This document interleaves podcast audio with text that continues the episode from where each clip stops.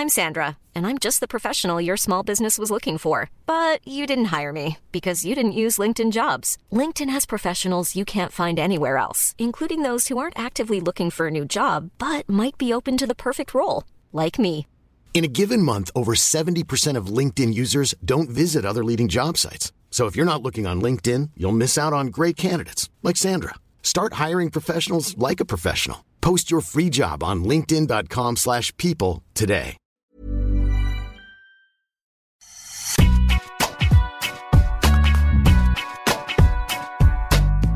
Salut à tous, bienvenue dans Deep Impact avec celui qui illumine ce podcast de son élégance et de son éloquence, l'indispensable Arnaud Di Pasquale. Salut. Eh bien, salut Olivier, j'adore cette petite présentation, merci. Oui, je savais que ça allait flatter ton, ton ego. J'en ai qui est besoin. énorme, qui est énorme, évidemment. On, on le sait tous. Comment ça va? Écoute, très bien. Très, Très bien. Tu es en forme parce oui, qu'on a, on a plein de choses. On a plein de choses à raconter dans ce euh, Deep Impact. On démarre avec euh, l'échauffement, euh, le sommaire. On reviendra avec toi sur les victoires de Novak Djokovic face à Lorenzo Musetti et Rafael Nadal qui a dominé Yannick Sinner en huitième de finale. Ont-ils déjà pris rendez-vous pour les demi-finales? C'est la question qu'on va se poser. Nadal peut-il être réellement inquiété dans ce tournoi Tu essaieras euh, d'y répondre dans ce premier set. Dans le deuxième set, on s'intéressera à l'autre partie de tableau, Zverev, Medvedev, Tsitsipas. Qu'attendre de ces trois-là? Et puis notre ami Danil, ne cacherait-il pas son jeu? On va se poser la question. Et puis on terminera avec un troisième set palpitant, puisque tu nous diras ce que tu retiens de cette première partie de Roland Garros. On parlera du fiasco français, évidemment, l'épisode Federer, le nouvel échec de Serena Williams dans sa quête d'un 24e Grand Chelem. On attend ton analyse avec impatience. Deep Impact, c'est parti. On attaque ce premier set avec toi Arnaud. Je voudrais qu'on revienne sur les, huitièmes de finale disputés ce lundi avec euh, les matchs de Novak Djokovic et, Rafael Nadal. Djokovic qui a dominé la, pépite italienne Lorenzo Musetti. Ça a été un match compliqué. Il s'est imposé finalement en profitant euh, du, de l'abandon euh, de, Musetti dans le, dans le cinquième set. Et puis Rafael Nadal de son côté, lui, qui a, qui a surclassé Yannick Sinner, le 19e euh, joueur mondial. Qu'est-ce que tu retiens de, ces deux matchs? On va revenir d'abord sur la rencontre de Novak Djokovic. Est-ce qu'il t'a fait peur? Comment tu l'as trouvé?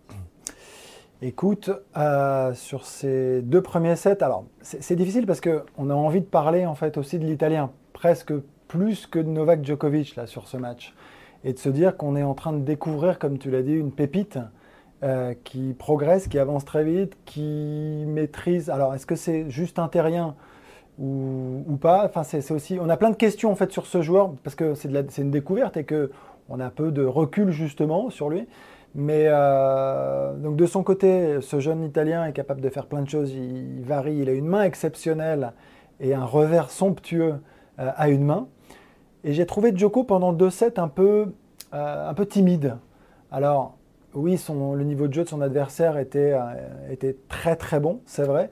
Mais je sais pas, je l'ai trouvé un peu en dedans parfois, un peu le, le- le- bras pas totalement relâché. Alors est-ce que c'est de la tension, de la crispation? Parce que justement, il y a encore une fois une euh, nouvelle vague là, de, de- de- jeunesse qui arrive. Et, euh, et donc ils sont là justement pour les intercepter, comme c'est le cas depuis 15 ans. Euh, ça marche encore, hein, la preuve. Mais deux, deux sets très compliqués avant de se libérer quand même un petit peu et de l'emporter assez aisément. Alors, et après, c'est l'inexpérience aussi du plus jeune, là pour le coup, sur des matchs euh, en 5-7 euh, contre des joueurs de ce niveau-là. Réussir à tenir cette cadence, euh, c'était quand même très soutenu et, peut-être trop tout simplement pour Musetti. Et, et- et un Djokovic qui, comme tous ces grands champions, ne panique pas, en fait. Ne panique pas, même quand ils sont menés 1-7 à rien, 2-7 à rien. Euh, ils savent qu'il y a encore euh, plein de choses à faire, qu'ils savent, ils, sa- ils savent qu'ils peuvent encore justement, et surtout physiquement, tenir, ils en sont convaincus, et mentalement aussi faire la différence. Et est-ce que c'est pas un petit peu ce qui se passe finalement sur ce match, face à un très jeune joueur, encore un très vert Oui, hein. il n'a que, il n'a que 19 ans. Ouais, C'était euh, son premier match de, de ce niveau. C'est ça, en fait, c'est plus physiquement que tennistiquement euh, qu'il qu'il est parvenu à, à l'écœurer, puisque on rappelle le score, hein, ça a fait 6-7, 6-7, puis après, il n'y a pas eu de match. Après, il y a pas 6-1, 6-0, puis il a abandonné à, à 4 à 4-0. Il avait des, des crampes, hein, c'est ce qu'il a dit en, en conférence de presse. En fait, c'est quoi Djokovic, il vous oblige à être performant du début jusqu'à la fin? Ouais, mais Djokovic, euh, comme quelques autres dont on va parler, mais, mais Djokovic aussi, ouais, c'est ça, en fait, il tient sa ligne pour pouvoir réussir justement à lui passer dessus. Il faut, faut tenir pendant plus de trois heures globalement ce niveau de jeu, et aujourd'hui, tout le monde n'en est pas capable, avec euh, beaucoup de réussite aussi. C'est-à-dire que euh, ça demande donc un effort physique, mental et, et, technique, mais au-delà de ça, je, pense que c'est une question d'habitude. Il faut prendre l'habitude de jouer ces joueurs. C'est-à-dire qu'au départ, on est vraiment un peu en, sur-régime. Voilà, et je pense qu'il l'était pendant deux sets. D'ailleurs, il l'a dit en conférence de presse, il pense avoir joué les deux meilleurs sets de sa vie. Et, euh, en plus de ça, c'est quand, on découvre comme ça tout d'un coup aussi euh, euh, des, joueurs qui sont dans le top 5 et, peut-être encore plus Djokovic et Nadal spécifiquement, ça, demande un, un, effort encore supplémentaire. Ça demande une concentration de chaque instant. Ça demande, euh, je, pense aussi, euh, il y a une démarche psychologique, une préparation psychologique quand même qui est très forte et qui joue aussi sur la dimension physique. Tu vois, je pense qu'à un moment, euh, et c'est peut-être le fait aussi que ce soit un grand chelem, forcément, enfin, tous les ingrédients en fait sont réunis pour que ce soit compliqué, pour se lâcher, pour pouvoir aussi, en effet, jouer comme il l'a fait, mais tenir, et c'est ce qu'on répète, et c'est ce qu'on euh, dites depuis euh, bah, plusieurs années, contre ces joueurs-là, malheureusement, il faut en gagner trois. Et c'est là où c'est le plus compliqué. Tu peux en prendre un, tu peux en prendre deux, mais aller chercher le troisième, c'est le plus compliqué. Mais comment tu l'as trouvé quand même, euh, Djokovic? Djoko? Ah, Ouais, c'était un, un Djoko moyen, c'est comme tu l'as évoqué, c'est parce qu'il n'a pas très bien joué qu'il a permis à Musetti de briller ou c'est vraiment l'Italien qui a été extraordinaire? Je, pense qu'il n'a pas eu à forcer son talent jusque-là, jusqu'à ce match. Je pense que Musetti était extraordinaire par rapport, encore une fois, à ce qu'on dit, c'est un jeune joueur de 19 ans qui débarque, voilà. Mais il a déjà joué des adversaires qui jouaient aussi bien. Il jouait pas son meilleur tennis. Voilà ce que j'en ai pensé. C'est ce que je répète. Il était euh, assez, euh, assez timoré. Euh, pas tendu, mais, ça manquait de relâchement, ça, manquait d'allant, ça manquait de, percussion. Je trouvais que de temps en temps, ça pouvait jouer un petit peu court, que la réussite n'était pas au rendez-vous. Voilà, il y avait plein de petits réglages et qui ont permis, c'est très bien, encore une fois, à l'Italien de remporter ses deux premières manches. Et ça ne lui enlève aucun mérite, justement, à l'Italien. Au contraire, euh, encore une fois, il faut réussir à le bousculer sur le central comme ça, sur le Philippe Chatrier. C'était quand même une très très belle prestation, une très belle copie qu'a rendu le jeune Italien. Mais Joko, c'est ce que je te dis il a gagné, il a fait le boulot, euh, il l'a eu à l'usure, euh, il a su attendre, à l'expérience, ne pas paniquer. Et c'est ça aussi leur grande force. Je trouve ça, moi, je trouve ça encore une fois très très fort de sa part. C'est son 15e quart de finale à, Roland Garros. Si on se projette un petit peu maintenant, au tour suivant, ce sera un autre Italien, un autre joueur, un autre style, beaucoup plus solide hein, maintenant, puisque c'est un, robuste top 10 Berrettini quand tu le vois jouer comme ça, est-ce que tu le, tu le, vois comment ce, match contre, bah, Berrettini? Je pense que Djoko a toutes les armes pour battre Berrettini. C'est-à-dire que enfin, Berrettini, qui est un très très gros, grand serveur, voilà, on connaît la qualité. Un puncher, quoi. Un puncher, mais, ouais, mais on peut commencer par le service, la qualité de relance de Djoko. Euh, sa balle, jusqu'à présent, Berrettini, il ne la voyait pas souvent revenir. Ou alors, dans le carré, un penalty, le fameux euh, service coup droit. Là, contre Djoko, ça va être une autre affaire, une autre paire de manches. Et il va devoir batailler beaucoup plus. Et là, il aime un peu moins, évidemment. Euh, quand euh, l'échange s'engage, quand, quand ça dure, bah, quand, ça dépasse les 5-6 échanges, Berrettini, il n'impose pas sa puissance, il commence à s'agacer, c'est là qu'il commence à faire des fautes. Et notamment, je pense qu'avec en plus son revers, Djoko va vraiment réussir à toucher le revers de Berrettini, qui est quand même beaucoup moins performant, qui est pour le coup vraiment perfectible. Euh, et, donc je donne évidemment Djokovic plutôt favori, même. Hein, ouais, ouais, plutôt favori. Mais, mais, quand on regarde le parcours de Berrettini, alors, euh, hein, il a, son dernier match, il ne l'a pas joué, donc euh, il arrive très. C'est un avantage, très un avantage ou pas d'ailleurs C'est difficile il a profité à dire. il a profité du hmm. forfait de Federer. Moi, je crois que, je crois que c'est toujours un avantage. Il euh, y en a qui disent que c'est un peu une rupture dans le rythme et tout ça, mais quand on arrive avec autant de victoires sur terre battue que Berrettini, euh, il est en quart de finale. Enfin, je ne suis pas très inquiet. Il a gagné à Belgrade. Non, c'est ça. Si, si, il a gagné, je crois, c'est ça, à Belgrade il y a quelques semaines. Il a fait ensuite cette finale euh, à Madrid. Alors, dans des conditions certes très rapides qui correspondent à des justement grand gabarit. On a vu Isner très bien jouer et, c'est Zverev hein, qui a gagné le tournoi. Mais beaucoup de victoires, donc franchement beaucoup de confiance. Ça s'est vu sur ses premiers tours. Il, est passé facilement. Euh, contre d'ailleurs quelques, quelques bons joueurs. Hein. Euh, et moi j'ai vu, enfin contre Coria qui est quand même un bon terrien, 3-7. T'as Rodanier le premier tour qui s'était qualifié, on peut toujours se dire un qualifié, on sait jamais. Il lui colle 3-7 aussi.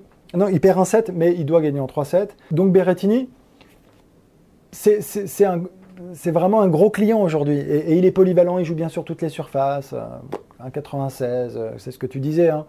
Un Golgoth. Mais il les aime bien, ceux-là, je crois, Joko. Je crois qu'il les aime vraiment bien. Oui, il y a moins de surprises, en fait. Je, non mais je, tu vois, je, me non, il sera pas surpris par le jeu de Berrettini. Non, il sera pas surpris. il, il, il, a tellement les armes en fait pour contrer ce genre de, de, joueurs, euh, parce qu'il va le jouer en variation, parce qu'il va jouer aussi ses amortis qui vont forcer justement l'Italien à faire euh, de, grandes courses. Il va le bouger. Enfin, voilà, je, me dis que, je Joko, même si sur ce match-là, c'est pas le plus grand des Joko qu'on ait vu, sur les précédents, il avait quand même très bien joué jusque-là. Il n'avait pas perdu un set, il était quand même euh, en petite promenade de santé. Hein moi, voilà, il a perdu ses deux sets, mais il n'y a aucune inquiétude. Il est bien là, il est bien présent, et, finalement, il avance aussi dans ce tableau, et euh, il n'a pas du tout envie de s'arrêter là. Oui, tu le vois euh, déjà en demi-finale, c'est le rendez-vous que, tout le monde imagine pour retrouver éventuellement Rafael Nadal. On va parler de, l'Espagnol qui, lui, ce lundi, de son côté, a, dominé et dans les grandes largeurs. Ça, c'est la, surprise. Hein. Yannick, euh, Yannick Sinner autre jeune Italien, 19e euh, joueur mondial. C'était la, revanche de leur quart de finale l'an passé, ici, ici même, où déjà l'Espagnol s'était imposé en, en 3-7. Qu'est-ce que tu retiens de, ce match de, de Rafael Nadal? Euh, Sinner a eu sa chance dans le premier set. Hein, il, a, il a mené 5-4, il a servi pour le set, mais j'allais dire, je ne sais pas ce que tu en penses, mais ce scénario-là, on l'a vu mille fois avec Nadal. Mais c'est ce que j'allais te dire en fait. Victoire 7-5, 6-3, 6-0. C'est ce que j'allais te dire. et c'est c'est tout sauf surprenant de voir Nadal renverser comme ça des, situations euh, et, d'être mené un break et de revenir et finalement de, coiffer euh, ses adversaires en fin de set. C'est une sorte de classique, c'est dingue. Mais, et on a presque l'impression, et, Sinner y compris, alors on en parle beaucoup parce que c'est quand même une ascension fulgurante, hein, ce, jeune joueur aussi, ce jeune Italien qui joue très très bien, qui joue très fort, très vite des deux côtés. Euh, mais finalement, il met, euh, c'est une sorte de, je sais pas, de, de, miroir qui met un peu euh, en lumière. Euh, alors je sais pas si c'est la faiblesse ou de, de, tous les joueurs. C'est presque inquiétant parce que même Sinner qu'on trouve monstrueux en ce moment, bah, au moment de conclure, c'est dur. Et c'est vrai, je me, je me, disais, on se faisait la réflexion, si ça avait été un Français qui avait mené, on aurait dit, oh là là, mentalement, il a encore plongé. Mais non, mais tout le monde plonge en fait contre Nadal, parce que c'est Nadal et que c'est différent. Et c'est pas simplement réussir à faire ce dernier jeu, c'est parce que tous les jeux sont difficiles, tous les jeux sont accrochés, et on peut réussir plus facilement forcément à aller chercher euh, le jeu à deux partout ou le break à 3-2. Dès que tu te rapproches de la fin de set, qu'est-ce qui se passe? Tu te tends, tu te crispes un petit peu parce qu'il y a l'enjeu euh, du score qui remonte un petit peu quand même à la surface été rattrapé par tout ça. Un tout petit peu, mais c'est très léger, c'est infime, parfois c'est même imperceptible. Mais contre ces joueurs-là, ça passe plus parce que eux, c'est très haut et toujours très constant. Et Joko, on vient d'en parler, c'est pareil. Euh, il faut aller les gagner les trois. Nadal, on retrouve un petit peu le même monstre hein, finalement. Et, Sinner derrière, il plonge, il plonge pas physiquement. Moi, je pense que c'est dans la tête. Il est capable de tenir 3-7. Mais derrière, c'est quand Alors, il prend 4-0, il revient à 4-3, tu, tu sers pour revenir à 4-4, tu dis ah ça peut à nouveau basculer, puis boum. Mais parce que, parce que, regarde, en fait, il est hop, c'est quand même un peu les montagnes russes, mm. c'est-à-dire que ça monte, ça redescend, mais c'est pas constant en haut. Et c'est très beau déjà de pouvoir le tenir de temps en temps à hein, ce niveau, mais il va falloir qu'il le tienne tout le temps. S'il veut battre en fait Nadal, qui plus est sur terre battue, il n'a pas le choix. C'est-à-dire qu'il s'était joué à, Rome, hein, je, crois, et c'était une victoire aussi de, de Nadal. Bon, c'était accroché aussi. Mais finalement, à chaque fois, encore une fois, en, fin de set, c'est là où il fait la différence. Et, on parle de, du money time et on parle de ces moments de tension, de ces moments importants. Bah, c'est là où finalement ils arrivent à faire la différence, hein, ces grands champions, contre, contre tous les autres.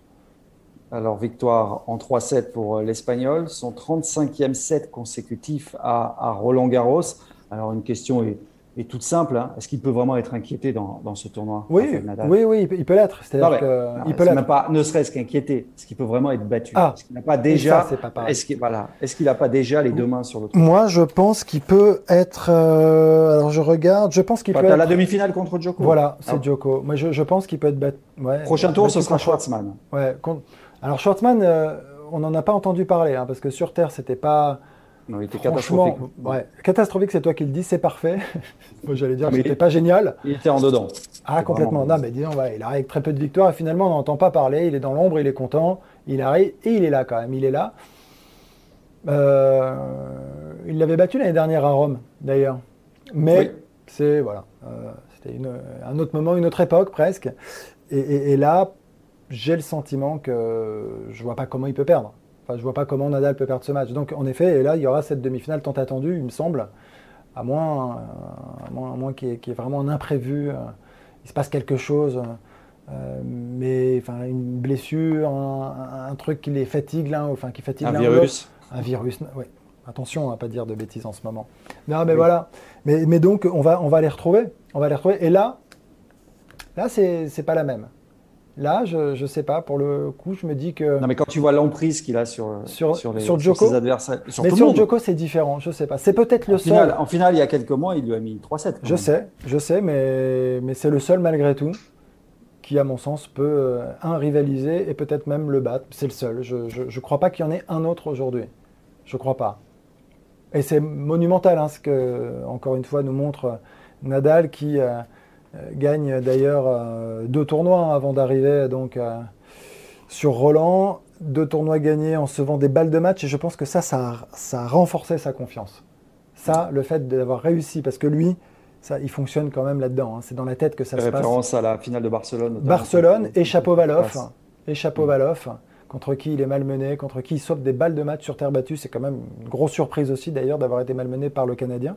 Donc il gagne ces deux matchs, il peut se retrouver à ne pas gagner un tournoi. Là, il se retrouve avec deux victoires dans, deux gros tournois, euh, Barcelone et Rome. Euh, et, en plus, en ayant sauvé des balles de match, c'est encore plus fort, ça renforce encore cette confiance dont il n'a pas franchement besoin. Bon, pour rapidement pour euh, terminer, pour toi, Joko et Nadal, ils ont d'ores et déjà pris rendez-vous pour, euh, pour les demi-finales. Oui, je, oui à, mon, à mon sens, là, quand je vois euh, leurs adversaires, oui, après, il faut jouer les matchs, hein, c'est du sport, Olivier. Pas, pas, de boule de cristal non plus, mais si on me demande, voilà, je donne mon pronostic. Je pense qu'on donnerait tous le même. Voilà ce qu'on pouvait dire pour, pour ce premier set. On va passer au, au deuxième set. Maintenant, on va s'intéresser à, à l'autre partie de, tableau avec toi, la, partie de tableau des Zverev qui va affronter Davidovic Fokina et puis le, le Tsitsipas euh, Medvedev hein, qui est programmé euh, ce mardi en, session de, nuit. Alors tout le monde fait de Tsitsipas le cinquième joueur mondial le, grand favori dans cette partie de tableau pour aller en, finale. C'est vrai qu'il nous fait grosse impression. On rappelle qu'il a gagné Monte Carlo. Mais on pourrait parler de Danil Medvedev quand même, hein, parce que le numéro 2 mondial n'avait pas gagné un match à Roland jusqu'à cette saison connaît son aversion pour la surface. Et pourtant, sans faire de bruit, il arrive, il est là. Il, euh, a fait un énorme match au tour précédent contre, contre Garin. Est-ce qu'il ne serait pas capable, lui, de, signer l'exploit face à, à Tsitsipas? Est-ce que ce ne serait pas lui l'invité surprise sur la fin? Euh, bah, C'est déjà l'invité surprise. Au regard justement de tout ce qu'il a pu raconter. Alors, il est sans filtre en plus, on l'aime beaucoup. Euh, il, est sympa. Il, y va, hein, il balance tout ce qu'il pense, ce qui nous plaît plutôt.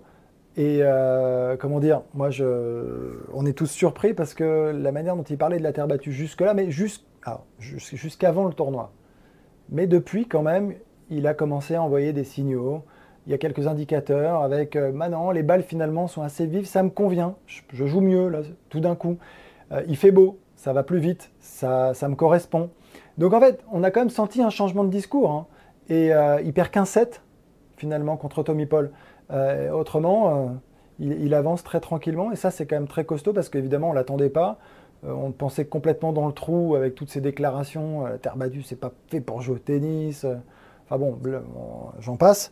Donc, est-ce qu'il peut, bousculer, est-ce qu'il peut perturber? Je, Tsitsipas qui arrive avec une confiance gigantesque aussi pour rappel, les deux hommes euh, s'affronteront pour la huitième fois, hein, déjà avec un net avantage pour Medvedev qui mène 6-1. Euh, c'est évidemment la revanche aussi de la demi-finale en, Australie en début d'année, où le, Russe avait nettement dominé le, Grec. Hein. On sait qu'en plus, ils ne s'aiment pas trop, il y a une vraie animosité entre les deux. Une petite rivalité, ouais, entre. après, mais on est sur terre battue. Et là, Tsitsipas arrive quand même avec. Euh, c'est le joueur qui a le plus de victoires sur la surface hein, cette année.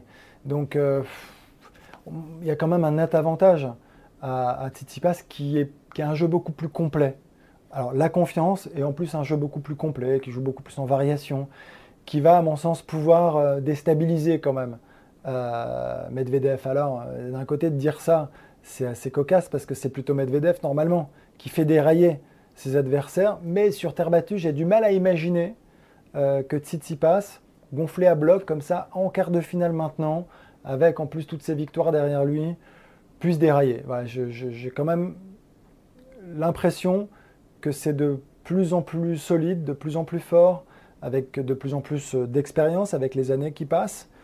Et je me dis que là, j'ai du mal à l'imaginer euh, passer à côté de ce match. Est-ce que, est que, le fait d'être programmé en session de nuit, ça peut changer euh, quelque chose sur les conditions de jeu? Euh, déjà, il fera, moins chaud, ouais, c'est un, petit peu, sera un petit peu différente. C'est un petit peu plus lourd, peut-être un peu moins rapide. Donc, est-ce que c'est avantage à qui bah, Pas à Medvedev dans ce cas. Pas à Medvedev, je crois pas. Je, je, je, pense que celui qui est le plus à même euh, d'évoluer justement avec ces changements avec de, de, de, de vitesse de surface, c'est plutôt Tsitsipas qui hmm. aura euh, plus de facilité à s'adapter à ces conditions, je pense. Dans cette partie de tableau, euh, tu, tu, vois qui euh, sortir jusqu'en jusqu'en finale? Tsitsipas, bon, tu l'as mis devant Medvedev, il y a Zverev. Alors, ouais, j'ai été, j'ai été épaté hein, vraiment par le niveau de jeu de Zverev contre Nishikori. Franchement, s'il est capable de reproduire ça sur chacun de ses prochains matchs, bah, ouais, je crois qu'il pourrait alors battre Tsitsipas et se retrouver en finale. Il, il sert, c'est monstrueux, la qualité de première balle, de seconde aussi, parce que d'habitude on sait qu'il est euh, assez défaillant euh, dans ce secteur, capable de faire beaucoup de doubles, euh, de se tendre et de faire vraiment n'importe quoi en, seconde balle. Là, alors, il est, je sais pas, c'était un très bon match du premier au dernier point. aucune de ses faiblesses ne sont remontées. Euh, face pourtant quand même à Nishikori, j'ai le sentiment qu'il a pas mal joué. C'est juste qu'il a surclassé, il a surclassé le japonais sur 3-7. Ça a été un match à sens unique, mais on a tout vu. Euh, beaucoup de variations, euh, une qualité de déplacement pour un joueur d'un mètre 98 exceptionnel. exceptionnel. donc voilà, dès l'engagement avec cette volonté en plus de tenir un peu plus ligne, d'être moins passif que d'habitude. Ça, c'est pareil, c'est un peu le reproche qu'on peut lui faire. Il est attentiste, il a tendance à remettre. Alors, il y a eu ces deux premiers sets en début de tournoi où il perd les deux premiers sets, euh, hein, mais depuis, il a corrigé le tir, c'est terminé. Hein. Là, il avance en, mettant des fessées. Oui, puis on sent que Zverev, euh, mentalement aussi, il a, il a changé. On, lui a beaucoup reproché de ne pas être suffisamment performant dans les tournois du, Grand Chelem. L'année dernière, il va en finale à, en finale à New York. Là, il arrive en pleine bourre également. Il se retrouve euh, convaincant pour atteindre euh, à nouveau la, deuxième semaine à, Roland Garros. Il gagne un Masters 1000 à, Madrid. On sent qu'il a, même s'il a déjà été ultra performant avant, hein, il a gagné le Masters, mais c'est vrai qu'on sent qu'il a peut-être franchi un, cap, non? il a, passé, il a passé un cap, clairement. Mais je, te rejoins euh, totalement. Et, finalement, si tu regardes même son palmarès, c'est quand même celui qui gagne des Masters 1000. Euh, si on regarde là parmi euh, le top 10, euh, il en a gagné 4 en Masters 1000 et il a gagné aussi le Masters. Donc il ne faut pas l'oublier. Donc c'est quand même celui, et on a tendance à être un petit peu dur avec lui. Parce que c'est vrai qu'il y a des baisses de régime, il est fluctuant, parce qu'il y a ce service qui de temps en temps lui fait défaut. mais quand ça se met en place, et ça se met plus souvent, plus régulièrement en place, et c'est beaucoup plus constant maintenant, eh bien là, il gagne à Madrid en étant largement au-dessus de tout le monde à Madrid, en bâton Nadal d'ailleurs, 2-7, euh, sans fioriture. Et, euh, il s'est prouvé qu'il était voilà, très bon là, sur cette surface, plein, très motivé, très déterminé. Et, cette surface, on sent qu'il l'apprécie beaucoup en fait. Moi, j'ai le sentiment que son jeu s'adapte parfaitement. En revers, il fait la différence avec son revers croisé. Et de temps en temps, bam, changement de rythme le long de la ligne. En coup droit, il y a un ancrage, il se met très très bas au sol. Vraiment, j'ai étudié, je l'ai vu jouer.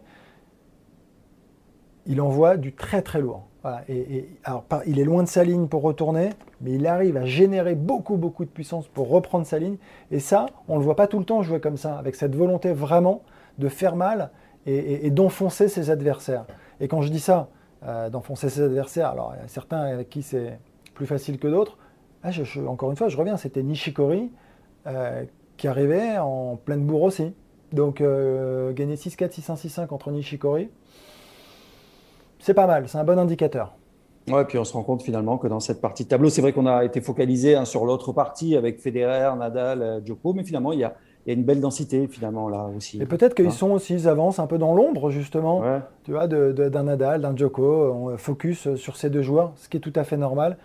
Focus sur Federer aussi quand même, hein, ce n'était pas juste Nadal et Djokovic. Mais euh, donc ils, avancent et ouais, plein d'ambition, ils sont de moins en moins alors complexés, ils sont même décomplexés ceux-là.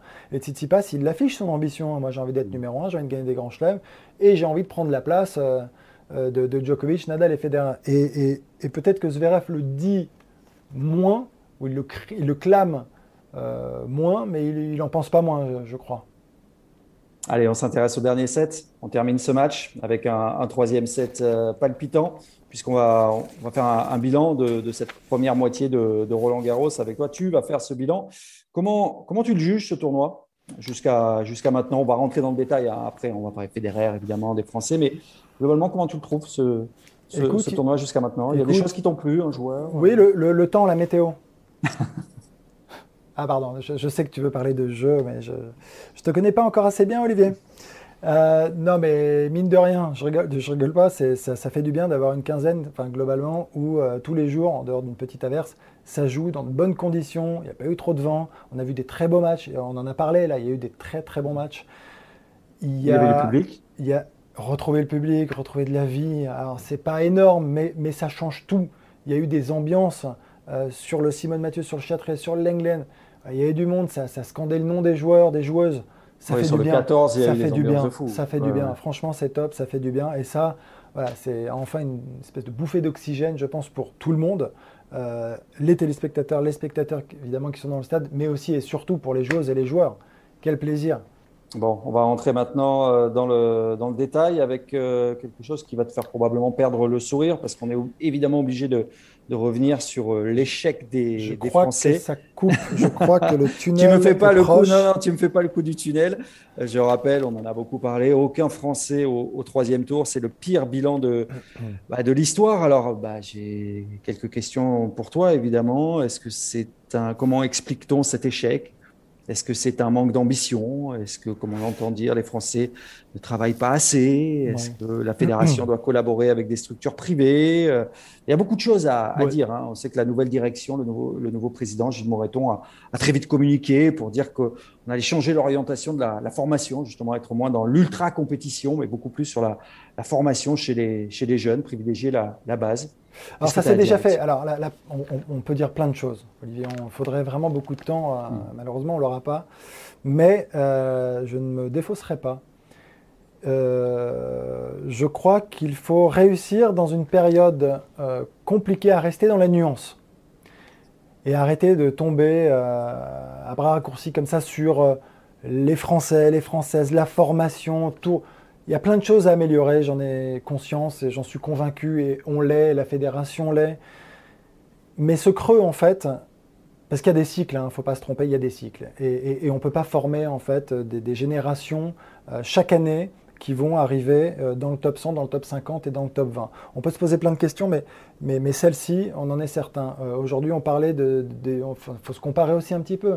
Les États-Unis, par exemple, euh, ont plein de joueurs, mais est-ce qu'ils ont des top 30, des top 20, des top 10 Pour le moment, non, et pourtant, il y a plein de joueurs. Donc, après, c'est pas si simple, ce n'est pas une science exacte, il n'y a pas de recette, euh, mais le, fond de la formation, il n'a jamais été mauvais. Donc, il faut arrêter à un moment donné de, revenir trop là-dessus. Des choses améliorables, il y en a mille, évidemment. Travailler plus, tu le disais, avec les structures privées, les académies privées, évidemment, pourquoi pas, clairement. Après, on a vu, hein, Joe Wilfried Songa, qui travaille pour euh, la All Academy, a, demandé plus de collaboration. Patrick Moratoglou avec son académie également. Euh. Ils en demandent plus, mais, mais, il y en a déjà eu en fait. Ce que je veux dire par là, c'est pas quelque chose. C'est pour ça que je parle d'audience. C'est pas quelque chose qui n'existait pas. C'est pas. J'ai l'impression qu'aujourd'hui, on dit euh, la fédération voulait absolument traîner euh, les joueurs dans ces structures, donc les pôles France, et euh, tous ceux qui n'en faisaient pas partie n'étaient pas aidés. Bon, ça c'est faux. C'est complètement faux. Ce, que, ce que je veux dire par là, c'est qu'après, travailler sur la dimension mentale, c'est aussi un des sujets. Très tôt, des préparateurs mentaux, il y en a, hein. euh, il y en a eu et il y en avait et il y en aura, mais c'est pas quelque chose qui n'existait pas. Et c'est pour ça que je trouve que on est, il y a un acharnement et je trouve que c'est même presque violent aujourd'hui, que ça veut rien dire. Et que dans 2-3 ans, il va y avoir quelques jeunes qui vont monter, qui vont très bien jouer. Et on dira quoi? On dira Oh, la formation à la française, c'est fantastique. je veux dire, c'est un, roulement. Et il y a eu des années, à un moment donné, dans les années 90, c'était aussi moins, glorieux. Et ça arrive, en fait, il peut y avoir des creuses qu'il faut, c'est continuer de travailler, se remettre en question. Attention, je ne suis pas du tout en train de dire qu'il ne faut pas se remettre en question. Je pense qu'aussi politiquement, à la fédération, il y a eu trop de changements ces dernières années, on peut dire ce qu'on veut, mm. Mais à chaque fois qu'il y a une nouvelle politique, c'est compliqué parce que tout part de la base et qu'on a l'impression euh, de, c'est un peu le pendulaire, on est euh, dans les extrêmes entre dire il faut être dans, une, euh, dans un accompagnement donc, hyper précoce auprès des jeunes. Et puis là, aujourd'hui, il faut ouvrir beaucoup. Personne ne s'y retrouve. Il faut aussi réussir à s'inscrire dans la durée. Ça, c'est déjà le premier point. Inscrire une politique dans la durée. Donc, euh, je, leur souhaite de rester plus que 4 ans et même plus que 8. Et au DTN aussi, qui est Nicolas Escudé, hein, qu'on salue et qui a du pain sur la planche. Mais, il y a des jeunes qui jouent très bien. Et et, enfin, Olivier, enfin, je, le dis parce que j'ose jamais trop en parler, mais cette, euh, ce creux, il était identifié déjà, moi, quand j'ai été détenu en 2013. Et je n'ai pas arrêté de le dire. Attention, qu'est-ce qu'on a fait? On a remis beaucoup de moyens sur qui? Sur les plus jeunes, sur les 8-15 ans. Les 8-15. Donc, c'est une question de budget. Après, les budgets de la Fédé ne sont pas non plus illimités et extensibles. Donc, qu'est-ce qu'on a fait? On a arrêté d'accompagner trop de joueurs euh, d'un certain âge pour justement remettre le paquet euh, sur les plus jeunes, pour réamorcer la pompe. Euh, et, on espère, parce que le travail derrière a été aussi bien fait, il y a eu un, bon suivi, un bon accompagnement des entraîneurs de, la fédération et des structures privées aussi, parce qu'elles font évidemment partie intégrante euh, du, système, qui aujourd'hui vont, vont j'en suis sûr, dans les deux, trois prochaines années, montrer qu'il y a des très bonnes choses, des très bons joueurs qui vont arriver. Voilà, mais après, euh, qu'est-ce que je, trouve que tout est assez violent et moi, je, comprendrais les joueuses et les joueurs qui se mettraient à boycotter à certains médias. Voilà. Je vais ah loin. Ouais, je vais loin, ouais.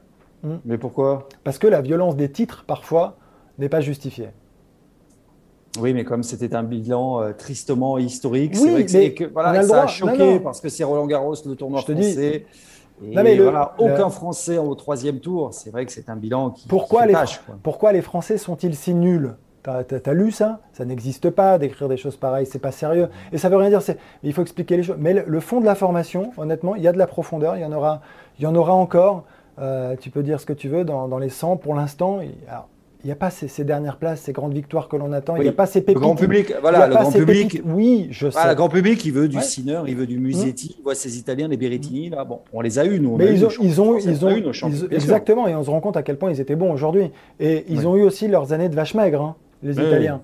Bien sûr. il n'y avait que Fonini et c'était l'arme qui et, la, et, celui qui est capable de dire euh, le système italien est révolutionnaire, qu'est-ce qu'ils ont fait en plus depuis je ne crois pas grand-chose. Alors, on me dit qu'il y a plein de tournois en Italie. Voilà, il y a beaucoup de tournois. Parce qu'en France, on n'a pas beaucoup de tournois. En France, si vous voulez jouer chaque semaine, vous jouez chaque semaine aussi. Non, mais on a, enfin, je veux dire, des, réponses à, tout ça. Donc, euh, après, c'est revoir un petit peu les contenus aux entraînements, peut-être être plus dur, ok, très bien. Il y, a, plein de choses à, mettre en place, la dimension mentale, la, retravailler aussi. En tout cas, en tout cas il, y a, du boulot, mais je, je reste assez optimiste, c'est ce que je voulais vous dire, et qu'il y a des cycles Parfois, ça se passe pas bien. Il faut se serrer les coudes. Faut, faut, faut, faut, rester solidaires les uns des autres.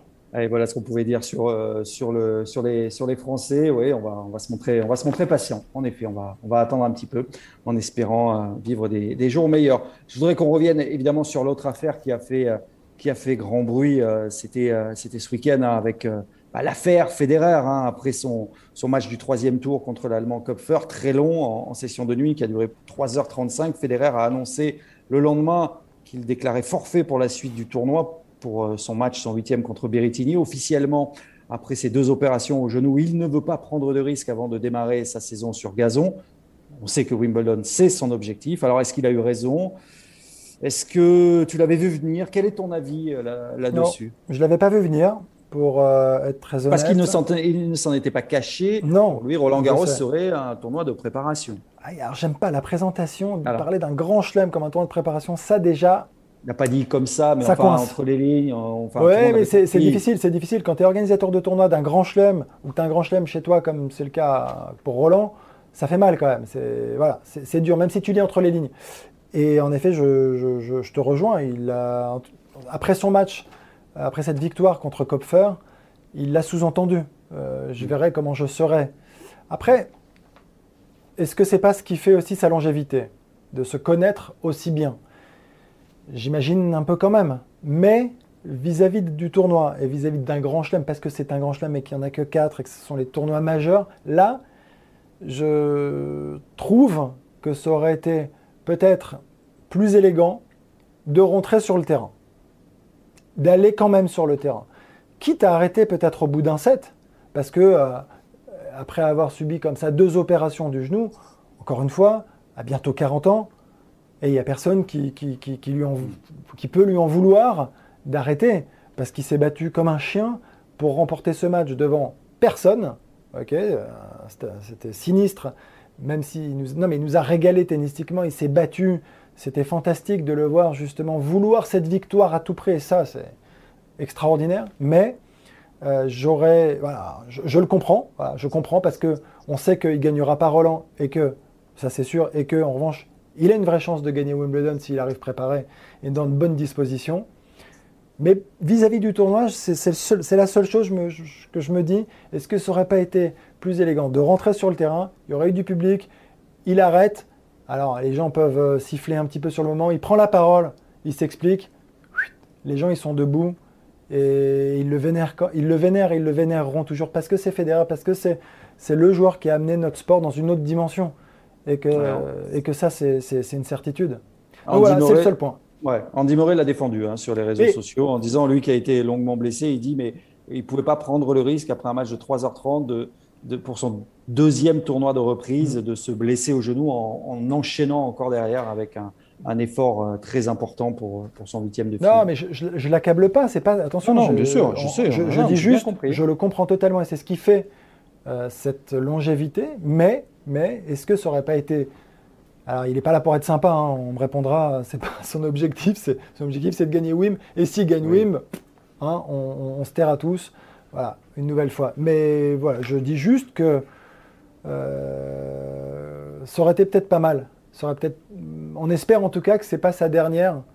Euh, on, dira que c'est pas sa dernière. Et Seb, Seb, ici, là, me dit que quand je dis attention, il aurait peut-être pu joué et abandonné, il n'a jamais abandonné. Federer. Ah oui, c'est vrai, il n'a jamais abandonné un match. Hein. Il a été que cinq fois forfait. Il n'a déclaré que cinq fois forfait aussi hein, dans sa carrière, dans sa carrière gigantesque. Dans son vocabulaire. Ouais, mais Seb Petit, notre réalisateur, c'est un, acharné. Hein. Euh, on va terminer quand même avec le tableau féminin. On sait que c'est un drôle de tableau, encore une fois, cette année, avec les meilleurs qui disparaissent les unes après les autres. Et on pensait que ce serait ben, la, belle occasion pour euh, Serena Williams. Et puis patatras.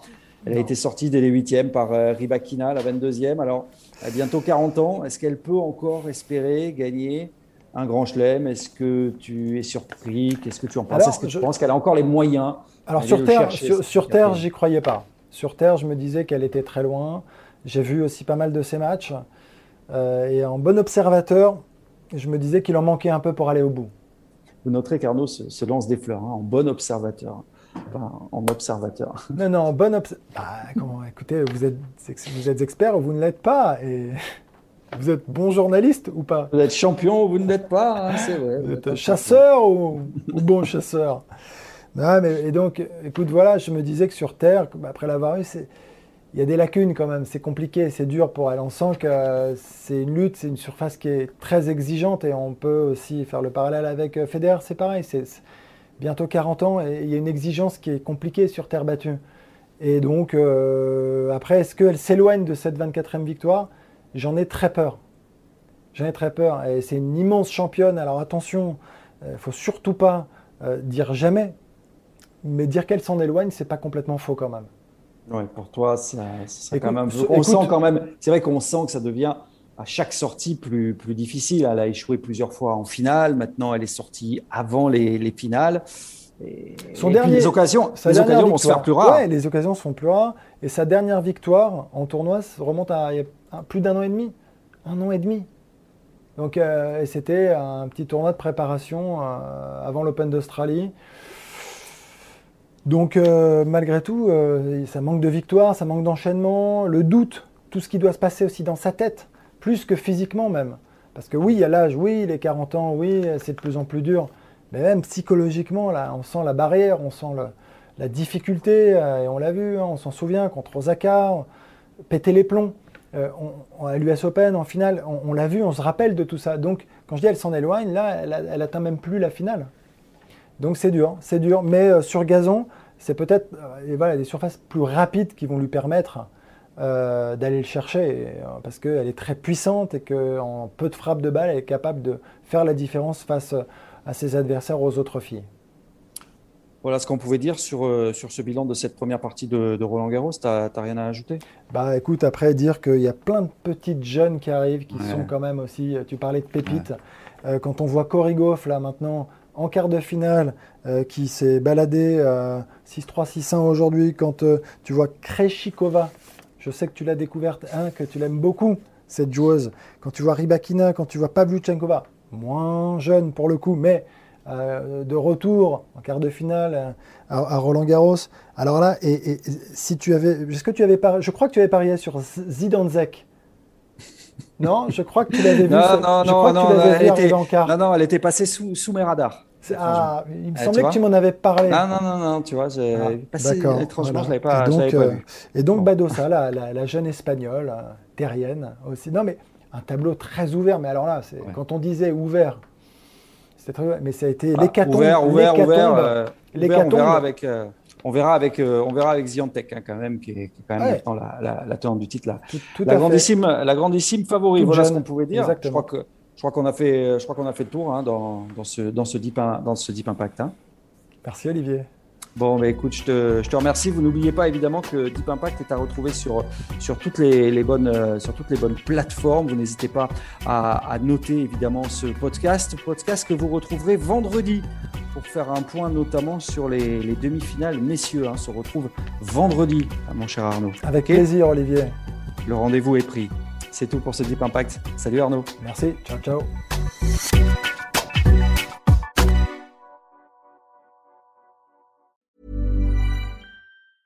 Even when we're on a budget, we still deserve nice things. Quince is a place to scoop up stunning high-end goods for 50 to 80% less than similar brands.